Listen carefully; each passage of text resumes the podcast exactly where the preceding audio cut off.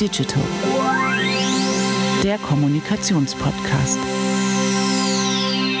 Hallo und herzlich willkommen zur ersten Folge Talking Digital. In diesem Jahr nicht nur mit meinem lieben Co-Host Giuseppe Rondinella, sondern auch mit einem sehr liebgewonnenen Ex-Kollegen von mir und äh, unserem heutigen Gast Alexander Stiles. Hallo ihr beiden. Ja, hi. Grüß Gott. Hallo, hallo. Wir haben schon ein bisschen gesnackt in ein paar kurzen Folgen dieses Jahr. Ähm, heute wollen wir uns einem Thema wieder tiefer widmen und ähm, während Sachar, unser Co-Host, äh, sich im wohlverdienten Urlaub befindet, haben wir heute Verstärkung bekommen. Alex, magst du dich vielleicht einmal selbst vorstellen? Du hast eine bewegte Geschichte äh, und vielleicht kannst du uns durch ein paar Etappen mitnehmen, damit unsere ZuhörerInnen wissen, mit wem sie es heute zu tun haben. Ob die jetzt bewegt ist oder nicht, das sollen bitte andere beurteilen.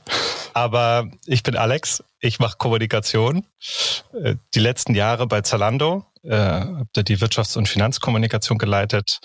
In ein paar Jahren davor bei einer der führenden strategischen Kommunikationsberatungen, die sich heute Kex CNC nennen und in einem ganz früheren Leben habe ich auch mal studiert, und zwar Politik und VWL. Genau, und ich glaube, was ja so ein bisschen dein Spektrum, nicht nur Finanzkommunikation, sondern auch ähm, der Schritt zwischen den Ländern war. Du hast äh, nicht nur für den deutschen Markt gearbeitet, sondern auch aus den UK heraus und äh, internationale Kunden betreut. Genau. Das liegt quasi in meiner DNA. Ich bin nämlich halber Engländer. Das trifft sich ja hervorragend. Deswegen hast du nämlich auch einen Rockstar-Namen. Äh, Alexander Styles, wir haben schon vorhin gewitzelt. Äh, Der kann nicht das, echt sein, dachte ich erst.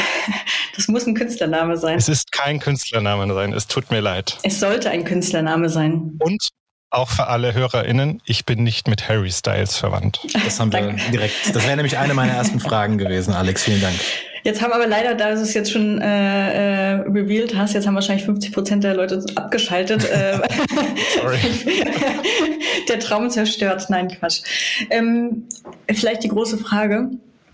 Warum bringen wir hier jemanden ans Mikrofon zum Thema Finanzkommunikation? Ist das, was wir unbedingt besprechen sollten? Und ich habe mit dir in den letzten äh, Wochen schon ab und zu mal hin und her geschrieben und auch äh, zum Lunch drüber gesprochen, warum Finanzkommunikation eigentlich mal ein Thema sein sollte in einem Podcast. Ähm, dich hat nämlich was umgetrieben und du hast dich in der Szene umgehört und hast dann auch gesagt, ich finde nicht das, was ich brauche. magst du mal so ein bisschen erzählen, wo du gedanklich herkommst, genau, was dich gerade beschäftigt? Vielleicht nochmal einen Schritt zurück, wenn man über Finanzkommunikation spricht da ist ja der Name Programm. Ne? Es geht um die Kommunikation von Finanzthemen für Unternehmen, was früher oder traditionell äh, eigentlich fast nur für Investorinnen äh, relevant war und sich das aber in den letzten Jahren fundamental gewandelt hat. Da kannst du so weit zurückgehen bis zum neuen Markt, wo sehr viel Kommunikationsschindluder getrieben wurde und danach viele neue Regeln und und Regulierungen aufgekommen sind. Genauso in der Finanzkrise 2008, 9, 10. Und ich habe die ganze Zeit das Gefühl, dieser diese Disziplin oder dieses Themenfeld befindet sich gerade so in einem massiven Umbruch. Und wo kann man dazu eigentlich noch was lernen? Was ist das für ein Umbruch, Alex? Also führ uns mal so ein bisschen ein äh, für diejenigen, die da nicht so firm sind mit. Also was für eine Phase endet und welche neue beginnt? Finanzthemen haben sich üblicherweise Investorinnen für interessiert und Analysten, sage ich mal so ganz eng, jeder, der irgendwie im Kapitalmarkt mit rumgerührt hat.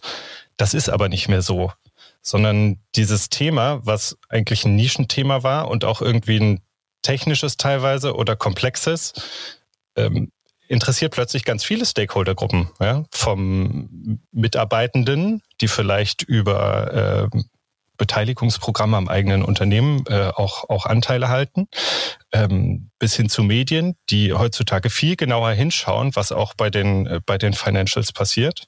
Ähm, bis hin zu ganz anderen Stakeholdern, die früher, sage ich mal, für, für jemanden, der Investorenkommunikation gemacht hat, äh, ganz, ganz weit weg waren, nämlich vielleicht NGOs oder, oder andere Stakeholder, die sehr stark zum Beispiel dann auf Nachhaltigkeitsthemen schauen oder so. Ja. Und dieser Shift passiert gerade.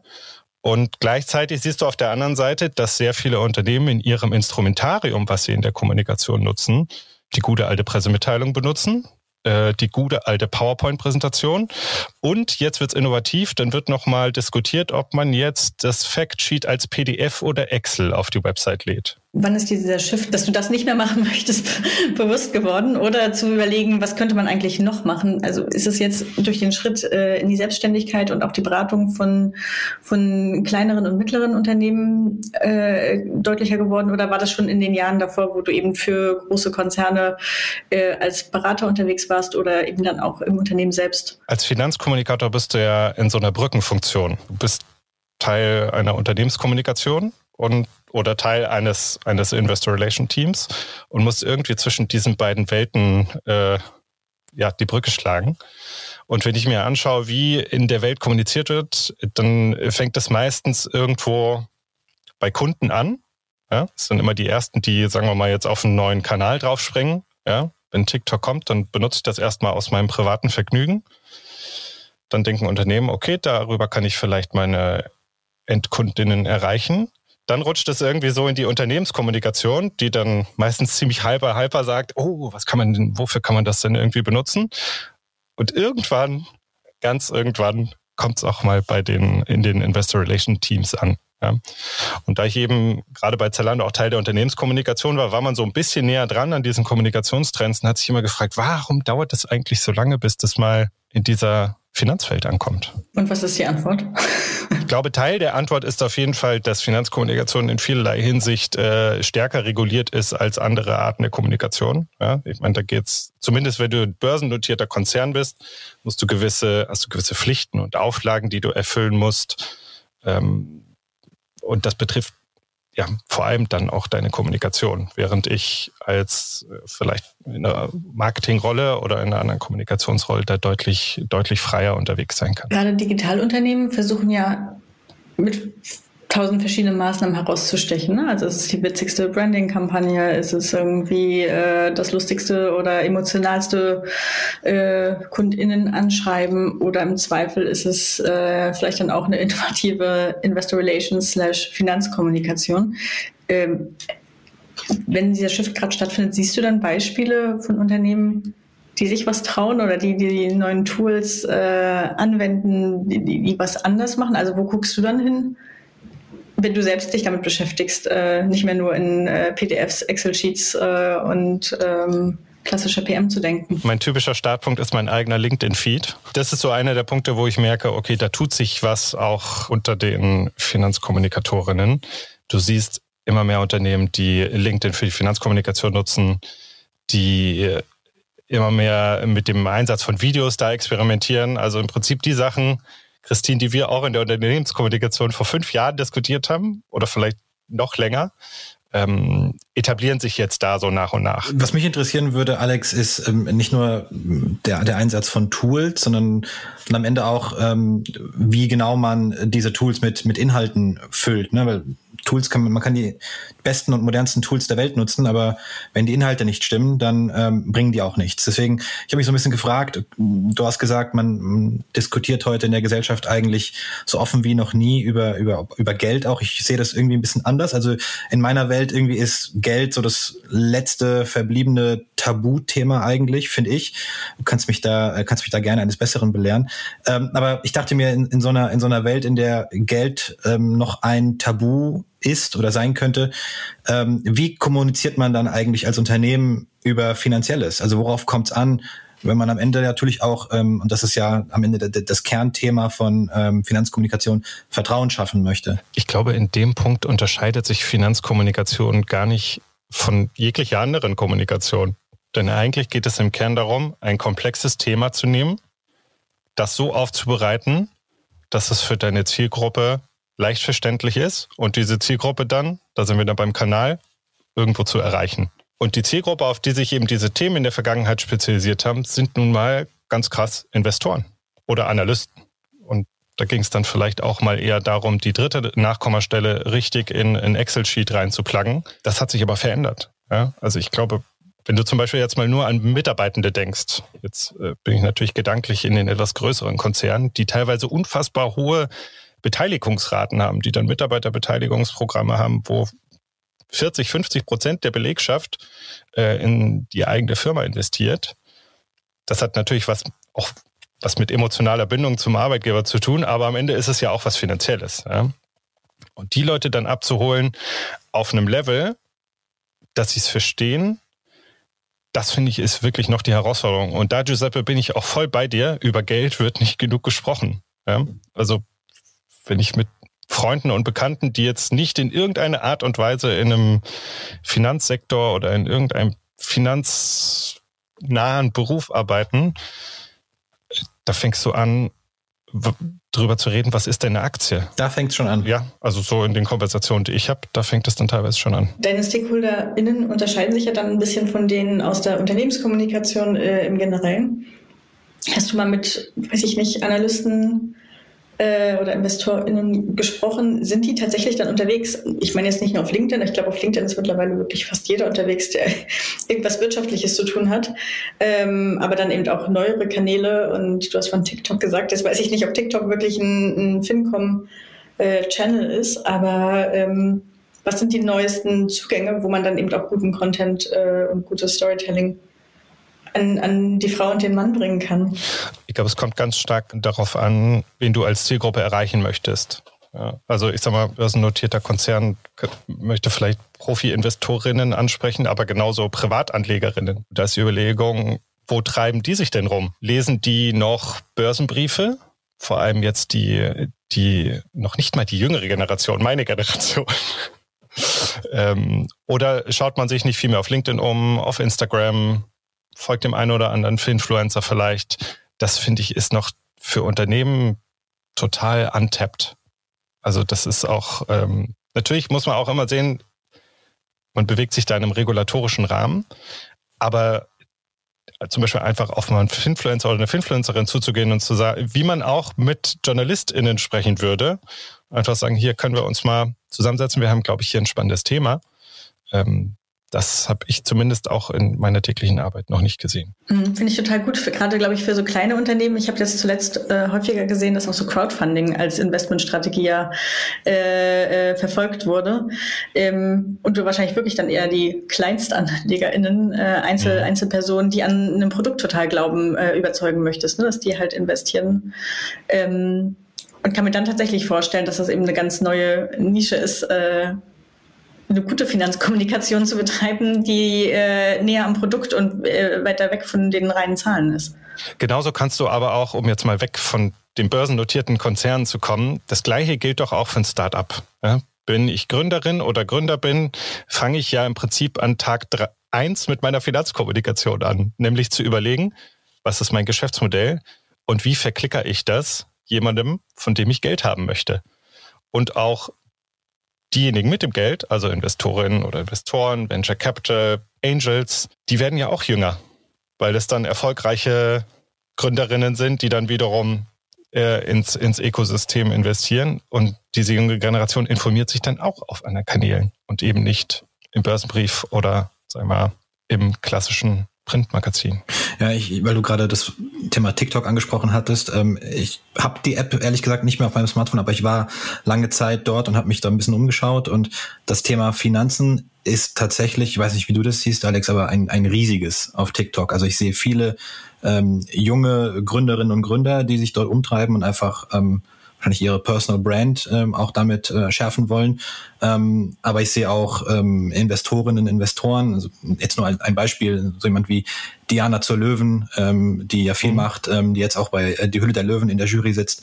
Ähm, die auch ganz viel zum Thema Finanzen ähm, auch an Aufklärung betreibt dort. Ähm, wie, wie, wie blickst du auf dieses Finanz-TikTok Ökosystem? Kennst du dich damit so ein bisschen aus und wie würdest du das einschätzen? Ähm, ist das am Ende förderlich also ich habe TikTok so alle drei Monate mal wieder für eine Woche auf meinem Telefon und muss es dann runterschmeißen, weil es mich so süchtig macht. ähm, aber ich glaube, warum gibt es da so viele und warum kommt es auch an? Weil es eine Wissenslücke ist. Also, also da gibt es ja sehr offensichtlich auch einen Bedarf nach Informationen, die anders aufbereitet sind als vielleicht in einem Schulbuch. Wobei in einem Schulbuch tauchen diese Themen ja gar nicht auf. Also ich also zumindest wenn ich an meine Schulausbildung denke, da haben wir mal, wir waren mal an der Frankfurter Börse. Das war so ein Klassenausflug. Ja. Das war, glaube ich, so äh, Finanzbildung in den frühen 2000ern. Ähm, und ich wage einfach mal die These, dass sich da fundamental nicht so viel dran verändert hat. Insofern finde ich es natürlich erst einmal gut, wenn sich Leute dem Thema auch auf einer Plattform wie TikTok oder so nähern können. Natürlich hast du da, wie bei allen anderen Themen auch, immer die Frage, was stimmt jetzt und was nicht und was ist vielleicht einfach nur äh, so produziert, dass es, äh, dass es ein geiles Reel ist und was äh, mit ein bisschen mehr Gehalt. Aber ich habe auch da wirklich gute Sachen gesehen. Ja, ob das jetzt äh, rund um äh, Finanzen und Börse ist oder ob es, äh, weiß ich nicht, Side-Hustles auf Amazon sind, was ja im Prinzip auch Finanzbildung im weitesten Sinne ist. Wir haben jetzt relativ viel über Tools gesprochen. Was mich nochmal interessiert, ist so ein bisschen äh, der Inhalt. Wie kann man das Storytelling eigentlich, also muss man das spannender machen oder spannend machen? Weil die Grundfrage oder Annahme ist ja für viele KommunikatorInnen, das kommt aus einer Ecke, wo man früher eben als Pflicht Pflicht äh, nee, Kür eben nicht, Pflicht äh, Teil des Reporten musste. Man hat da sein, seine ähm, Grundaussagen irgendwie durchbekommen und hat das abgeliefert. Aber es war nicht super exciting. Es war nicht eine Reise, auf die man mitgenommen wurde. Und wie weit kann man da eigentlich im Storytelling gehen? Was, was sind Sachen, die du probierst oder die du siehst, dass sie sich verändern? Ähm, was kann man mal probieren, äh, vielleicht so Grenzen zu versetzen, ohne natürlich dann irgendwelche regulatorischen äh, äh, Auflagen zu beschädigen? Aber ich will einfach mal gucken, was, was geht nach vorn gerichtet eigentlich, was kann man noch machen? Ich glaube, am Ende des Tages sind Finanzen ja das Ergebnis von etwas. Finanzen sind das Ergebnis einer Geschäftstätigkeit und im Idealfall das Ergebnis einer richtig coolen Strategie, die richtig gut ausgeführt wurde. Und ich glaube, da ist auch der Hook, um das Ganze aus der, aus der Nische zu bekommen, wie du es gerade gesagt hast. Ja. Dass du dir nämlich noch viel genauer überlegst, was ist eigentlich hier als Unternehmen oder als Startup? Was ist meine Strategie und wie übersetzt sich das in Zahlen? Und die Zahlen sind am Ende eigentlich nur noch der Belegpunkt dafür, dass es funktioniert. Ja? Aber du, ich meine, let's face it, wenn da einer kommt und sagt, hey, mein Umsatz ist x Prozent runter und mein whatever random Kennzahl ist äh, so und so viel hoch oder runter, no one cares. Ja? Ähm, aber du willst ja verstehen, was macht denn das Unternehmen damit? Was ist denn, was ist denn irgendwie dein, dein größeres Ziel und was für Schritte hast du jetzt im letzten Jahr vielleicht unternommen, die dann funktioniert haben und so zu deinem Ergebnis beigetragen haben? Und ich glaube, da ist auch der Hebel für Storytelling, weil da kannst du in den Themen sehr tief runtergehen und weg von den, von den Finanzthemen hin auf so ein Produktlevel, wo du wirklich sagst, hey, wir haben ein neues Produkt eingeführt oder wir haben es verändert oder haben hier irgendwie Feilen an der Innovation, was so ein bisschen Fantasie weckt. Das finde ich sind alles Sachen, die auch im Rahmen einer, einer Finanzkommunikation problemlos möglich sind. Und das wird teilweise auch gemacht, aber teilweise auch übertrieben, dass du dann einfach fünf, sechs, siebenseitige Releases hast, wo einfach alles draufsteht, was im letzten Quartal äh, gemacht wurde, ohne das in der Geschichte zu erzählen. Würdest du, wenn wir jetzt mal so ein bisschen in Richtung Zukunft blicken, Alex, würdest du einer KI, einer künstlichen Intelligenz zutrauen, genau solche Storylines äh, zu entwickeln? Also wenn du quasi so ein Programm wie ChatGPT, du hast dich damit ja auch schon ein bisschen beschäftigt und du hast auf LinkedIn, habe ich gesehen, auch mal ähm, vor kurzem äh, geschrieben, dass uns KI ähm, äh, auch im, Kommunikationsalltag sehr, sehr stark beschäftigen wird. Ähm, inwiefern glaubst du, äh, kann man mit ChatGPT beispielsweise, also es muss jetzt nicht diese Anwendung sein, aber grundsätzlich mit KI ja. sowas äh, in, in, in Zukunft machen? Also reicht es dann, wenn man so ein Programm mit äh, den ganzen finanziellen Kennziffern füttert, ähm, ordentliches Briefing schreibt und sagt, bastel mir daraus mal ein schönes Storytelling? Ähm, meinst du, ähm, oder ich stelle mal eine offene Frage, inwiefern ähm, kann man KI dafür denn nutzen? Also meine These ist, KI wird mir als Finanzkommunikator oder Finanzkommunikatorin sehr viel händische Arbeit abnehmen in der Zukunft und mir viel mehr Raum geben, mir zu überlegen, wie ich das Ganze in eine Geschichte verpacke, die auf eine bestimmte Zielgruppe dann funktioniert. Weil der Alltag sieht am Ende häufig trotzdem noch so aus, dass du sehr, sehr händisch Tabellen in Pressemitteilungen ausfüllst, dir Zahlen zusammensuchst, dir überlegst, wie formuliere ich eigentlich den gleichen Sachverhalt, den wir hier schon seit 20 Quartalen haben, in leicht anderen Wörtern, damit es nicht super langweilig klingt. Und wenn ich jetzt einfach mal so in die Zukunft spinne, ja, wenn ich Unternehmen bin, dann sage ich, ich kaufe mir, ob es jetzt ein OpenAI oder was auch immer, ich kaufe mir einen Algorithmus ein, der das kann, kippe meine letzten 100 Quartalspressemitteilungen da rein und plugge im nächsten Quartal eigentlich nur noch rein und sage, das hier sind meine Zahlen, mach mir mal einen Draft. Ja? Sodass du dieses, was wirklich Kernearbeit ist, das hast du einfach, das, das macht dann die Maschine. Ja?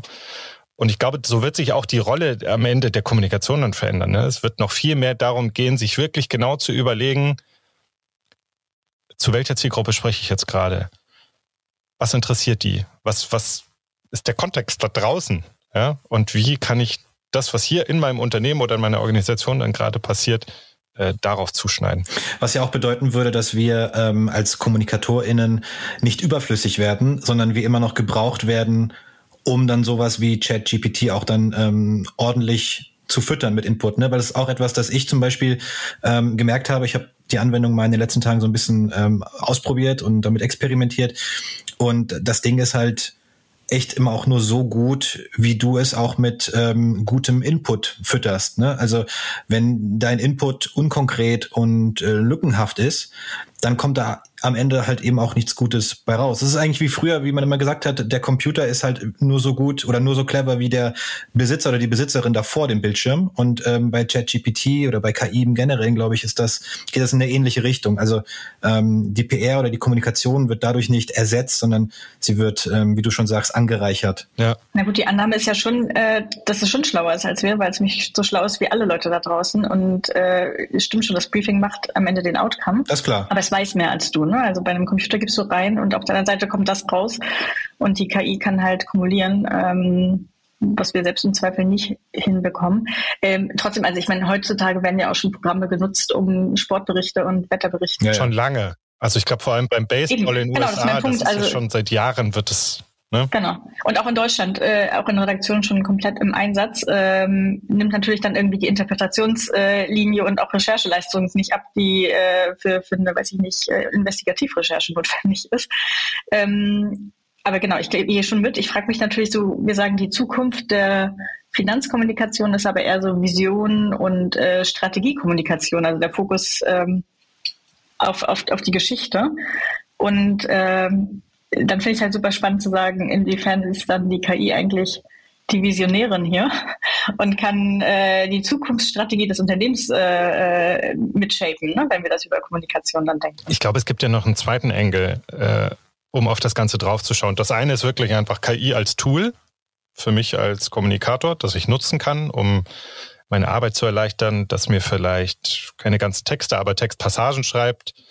Ähm, aber ich habe ähm, gerade vorhin auf LinkedIn ein Video von einer Microsoft-Präsentation zu Edge, wo sie jetzt OpenAI integriert haben. Und in diesem Video sind die auf die Investor Relations Seite von Gap gegangen, haben den Quartalsbericht aufgemacht, haben rechts das Chat-Tool aufgemacht und haben gesagt, fasse mir diesen Bericht in ein paar Bullets zusammen. Und da hast du gesehen, ding, ding, ding, kamen da drei, vier Bullets raus. Und künftig ist es, glaube ich, auch die Rolle der Kommunikation dann zu überlegen, wie schaffe ich es denn, dass da die vier Bullets stehen, die ich will, dass sie da stehen.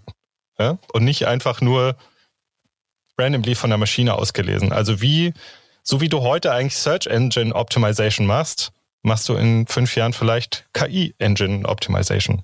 Am Ende kann das doch auch die Qualitätssicherung sein für die KommunikatorInnen was sind denn die Kernpunkte, die auf der anderen Seite ankommen, wenn ich das so, also wir versuchen ja auch in Key Messages zu denken, wenn wir etwas formulieren und äh, sind uns oft nicht sicher, landet die eigentlich so wie beabsichtigt äh, bei, bei der Audience. Und dann zu testen, ist das genauso klar über meine 16 Paragraphen hier? Äh, was meine drei Key Messages sind und hast genau den, den Realitätscheck. Ne? Aber dann würde ich widersprechen. Also dann, dann, würden, dann würden wir ja die Qualitätssicherung der KI abgeben. Also ich stelle mal so eine philosophische Frage. Wollen wir das so oder ist es nicht eher an uns, quasi zu sagen, okay, das sind die Bullets, die die KI ausgesp ausgespuckt hat. Jetzt ist es an uns, die Qualität zu beurteilen, die Ergebnisse zu interpretieren und dann zu schauen, wie man sie einsetzen kann. Das ist ja nicht die Aufgabe der KI. Sie kann uns was ausspucken, aber wir müssen entscheiden, ob das, ob das qualitativ ist, was da rausgekommen ist. Ja, genau. Mir geht es darum, ich habe ja eine, eine Absicht. Ich sage, diese drei Kernthemen möchte ich rüberbringen und dann schreibe ich dir einen Text dazu. Und wenn bei der KI auf der anderen Seite dieselben drei Bullets rauskommen, dann habe ich einen guten Job gemacht.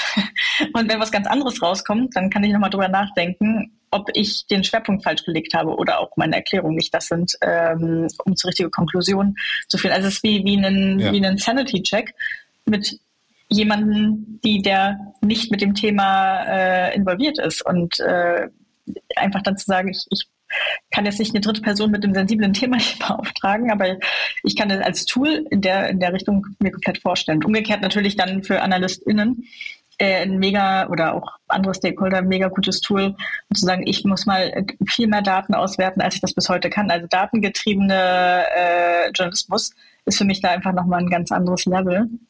Wenn du sagst, ich kann jetzt nämlich die Berichte von den letzten 30 Jahren auswerten in sehr kurzer Zeit und sehen, dass immer dieselben, dieselben Wellenbewegungen stattfinden, das hätte ich alleine nicht äh, in 14 Tagen hinbekommen. Also man ist da einfach super, also nicht nur als Tooling, ich, als Ersatz sehe ich das auch 0,0, aber als, als äh, Methode, um schneller zu einer, zu einer, zu einem Outcome zu kommen, definitiv. Es ist auf jeden Fall ein neues Werkzeug und das muss man lernen zu benutzen. Und äh, ich finde, bei ChatGPT ist es, war es jetzt bei mir so, nach fünf Minuten war ich so voll geflasht. Ich so, oh, ist das krass. Nach einer halben Stunde war ich schon so ein bisschen so, ah, okay. Und ich glaube aber, desto länger du dich damit beschäftigst und desto genauer du auch weißt, wie du ne, die KI prompten musst und welche Befehle du geben musst, um das wieder zurückzukriegen, ähm, das, das wird einfach dauern, bis man sich dann auch dran gewöhnt. Und jetzt gibt es nicht nur ChatGPT, sondern ja jetzt schon, I don't know, 50, 100, Tausende äh, unterschiedliche Anwendungen und ich bin mir 100 Prozent sicher, da stehen wir erst ganz am Anfang der Adoption-Kurve. Das wird in den nächsten Jahren noch richtig steil gehen und spannend sein. Fandest du auch komisch, Alex, dass bei ähm, das ChatGPT quasi die Ergebnisse so ganz langsam ausspuckt, als ob da jemand am anderen Ende mit einer Schreibmaschine das Ganze liefern würde? Weil die KI könnte das ja vermutlich den ganzen Text komplett auf einen Schlag dir äh, zeigen. Ähm, aber das, der spuckt das halt also, also ganz langsam aus. Das fand ich ein bisschen komisch. Habe ich noch nicht drüber nachgedacht. Aber ja, stimmt. Könnte eigentlich auch so. Vermutlich, weil man, weil man den Usern und den Userinnen suggerieren möchte, dass da jemand äh, die Ergebnisse ganz fein säuberlich ähm, und menschenähnlich eingetippt hat. Ne? Es ist eigentlich auch gar keine KI, sondern da sitzen Leute. Wenn wir äh, jetzt ganz viel über neue Tools und äh, neue Wege gesprochen haben, Alex, ähm, zum Ende jeder Episode fragen wir unsere GästInnen nach einem Tooltip, den sie auch für unsere ZuhörerInnen mitgebracht haben. Äh, Jetzt bin ich gespannt, äh, ob wir beim Thema bleiben oder du was anderes vorschlägst. Ähm, genau, aber wir fragen dich nach deinem Talking Digital oh. Tooltip. Du darfst jetzt aber nicht ja? Alex ähm, ChatGPT sagen. Das, äh, das hatte ich auch nicht vor. Sehr gut. Mein, mein Tooltip ist Notion. Ich kannte Notion bis letztes Jahr gar nicht, äh, habe es über eine Kundin entdeckt und benutze es seitdem fast für alles. Es ist wie ein digitaler Notizzettel, eigenes Wiki, Datenbank, die Anwendungsmöglichkeiten sind, glaube ich, sind endlos. Hat aber jetzt auch eine KI-unterstützte Schreibmaschine da drin, die ich noch nicht benutzt habe. Aber Notion wär's. Nur aus Interesse, gehört das einem größeren Konzern oder ist das noch ähm, unabhängig? Stell mir doch nicht solche Fragen. ich weiß es nicht. Ich weiß es nicht. Na, das äh, lässt sich sicherlich im Anschluss mit einer kleinen Google-Recherche rausfinden. Okay. Sehr schön. Ähm, Notion, ich bin mir gar nicht sicher. Christine, hatten wir schon mal? Kann das sein? Ich, hab, ich erinnere mich nicht an Notion äh, in letzter Zeit, aber wir hatten auch schon viele Tooltips. Äh, von daher. Ja, ich würde sagen, es ist was Neues für die ZuhörerInnen. Ähm, genau, und es gibt auch verschiedene Anwendungsfälle pro Person. Alex, vielen Dank für deine Zeit. Es hat Spaß gemacht, mit dir ähm, mal in einen anderen Teil der Kommunikation zu schauen, ähm, der vielleicht sonst äh, eher vernachlässigt wird, weil es äh, immer so ExpertInnen-Themen sind. Ähm, und ich glaube, du hast total recht das äh, ist lange kein Nischenthema mehr und ähm, auch was, was wir eben ganz rund um die ganze Strategie äh, glaube ich, viel mehr äh, zusammendenken können und auch werden in Zukunft. Viel Erfolg Danke. mit deiner neuen Selbstständigkeit. Genau, und äh, wir freuen uns auch bald einmal wieder. Immer wieder gerne. Wenn man mit dir in Verbindung treten möchte, Alex, wo macht man das am besten? LinkedIn, Alexander Styles, safest way. Dann danke dir für deine Zeit, Alex. Ähm, wenn ihr uns, dem Podcast Talking Digital, noch eine Bewertung hinterlassen wollt, macht das gerne, möglichst eine positive. Ihr findet uns ähm, bei Apple, bei Spotify, bei dieser, überall dort, wo, das, wo es Podcasts gibt. Ähm, hinterlasst einen Kommentar, eine Bewertung, da würden wir uns freuen. Hört unsere Folgen und kommt gerne auch mit ähm, Feedback und Anmerkungen, Kritik zu uns. Ihr findet uns, Christine, mich, aber auch unseren Co-Host Sacha, der heute nicht dabei ist, äh, überall in den sozialen Netzwerken und natürlich auch auf unserer Webseite talkingdigital.de. Danke euch. Bis bald. Bis später, Silje.